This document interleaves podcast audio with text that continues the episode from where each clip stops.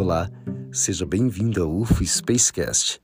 E a pesquisa de hoje vai falar sobre o OVNI na escola do Zimbábue, que foi um autêntico contato extraterrestre com crianças e durante o dia.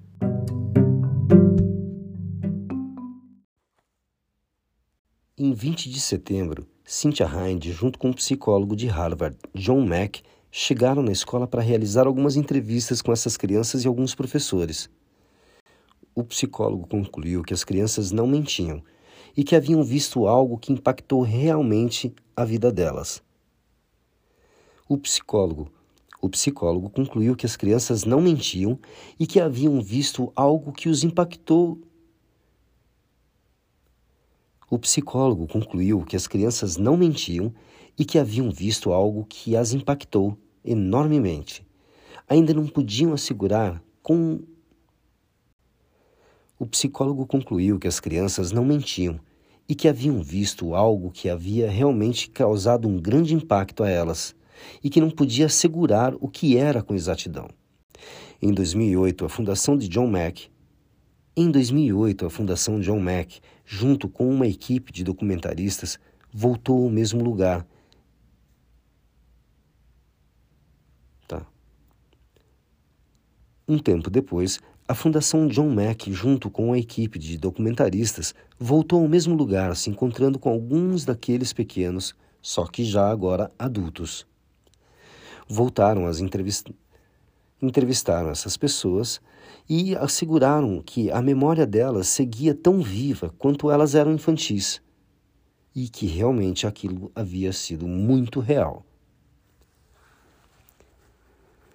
Depois de muito tempo, a Fundação John Mack voltou junto com uma equipe de documentaristas ao mesmo local e encontraram essas crianças, só que já encontraram-as.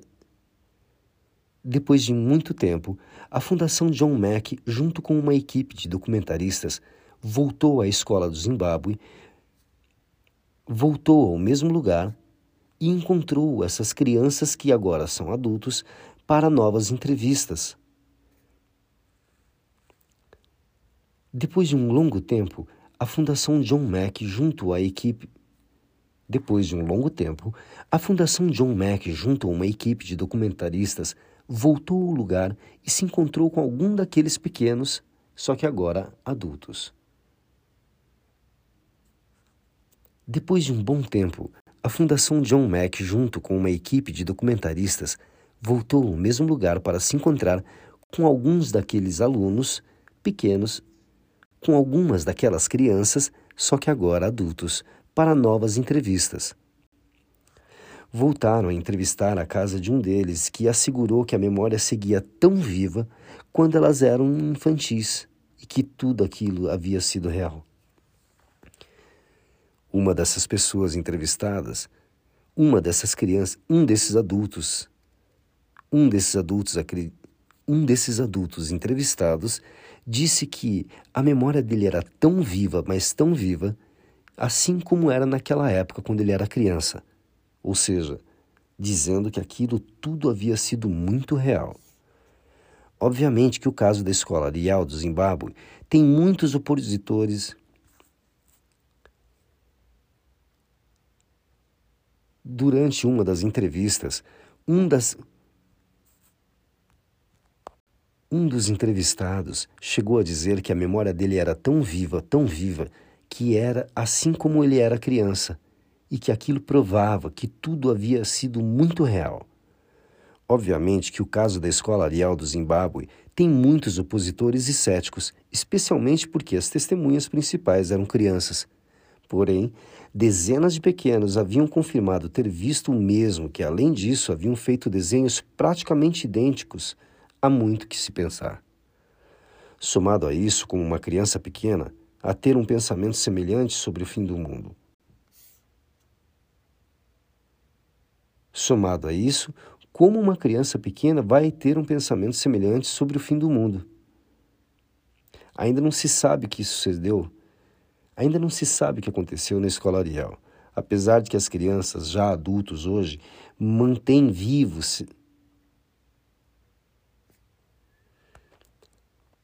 Pois é, ainda não se sabe que se Ainda não se sabe o que aconteceu realmente na escola Ariel, apesar de que as crianças, hoje adultas, mantêm plenamente que elas viram seres extraterrestres em uma nave espacial. Muitos ufólogos apoiam seu relato. Muitos ufólogos apoiam seu relato. Não existe mais além de relato, pelo que é válido ter dúvidas. Um fato intrigante. Muitos ufólogos apoiam seu relato. Não, a última. Ainda não se sabe o que aconteceu realmente na escola Ariel apesar de que as crianças, agora adultas, mantêm viva, mantêm plenamente. Ainda não se sabe o que aconteceu. Ainda não se sabe o que aconteceu realmente na escola Ariel, apesar de que as crianças, hoje adultas, mantêm plenamente que elas viram seres extraterrestres em uma nave espacial. Muitos ufólogos apoiam o seu relato. Inclusive.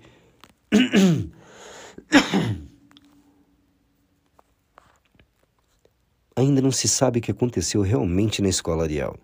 Apesar de que as crianças hoje adultas mantêm plenamente que viram seres extraterrestres em uma nave espacial, incluindo uma professora que, ao ser chamada, ela chegou próximo ao pátio e conseguiu fotografar. Essa foto realmente ela não teve porque no dia seguinte Ainda não se sabe o que aconteceu realmente na escola Ariel, apesar de que as crianças, hoje adultas, mantêm plenamente que viram seres extraterrestres em uma nave espacial. Muitos ufólogos apoiam esse relato. Afinal de contas, eram muitas crianças. Outra coisa, outro fato interessante foi uma das professoras, na época, ter uma câmera fotográfica. Outro fato interessante que aconteceu foi uma das professoras ter uma câmera fotográfica na época e assim que ela foi chamada, ela correu ao pátio e conseguiu fotografar essa aeronave. Porém,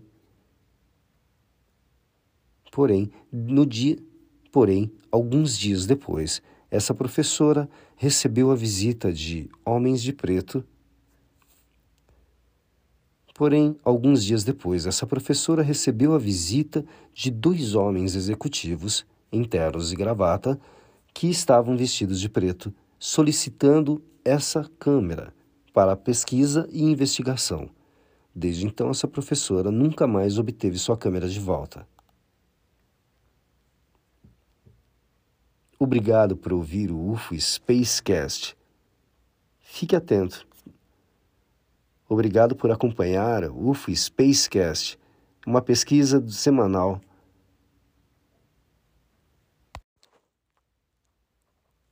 Obrigado por ouvir o UFO Spacecast. Fique atento.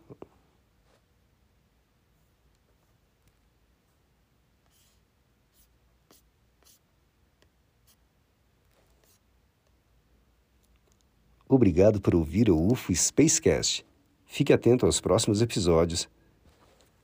Obrigado, obrigado por ouvir o UFO Spacecast, seu podcast de pesquisa ufológica. Até a próxima. Obrigado por ouvir o UFO. Essa foi mais uma pesquisa rápida sobre ufologia. Essa foi uma pesquisa mais. Obrigado por ouvir o UFO. Obrigado por ouvir o UFO Spacecast. Obrigado por ouvir o UFO Spacecast. Até a próxima. Obrigado por ouvir o UFO Spacecast, seu podcast de pesquisa ufológica. Até a próxima.